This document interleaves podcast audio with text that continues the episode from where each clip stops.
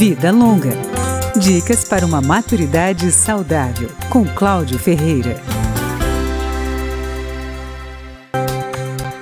Quando se fala da pandemia do novo coronavírus, os idosos são o maior grupo de risco de evolução da doença com morte.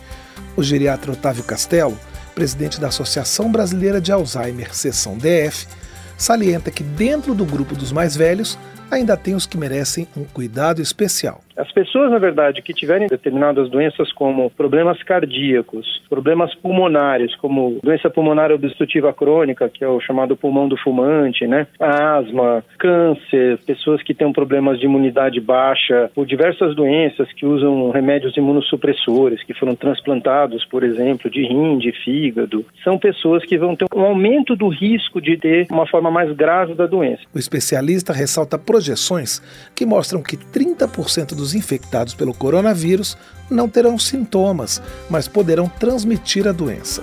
55% terão sintomas leves, parecidos com os de uma gripe ou resfriado. 15% precisarão de assistência hospitalar e 5% necessitarão de uma internação na UTI e de ventilação mecânica.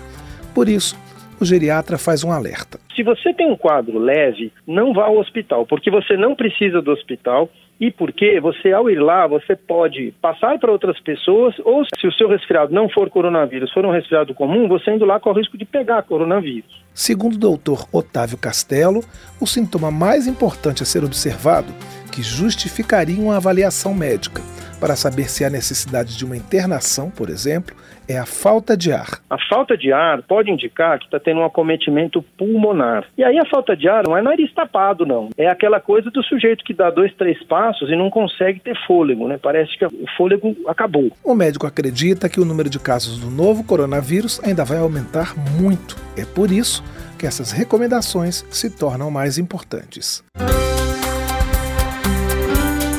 Vida Longa com Cláudio Ferreira.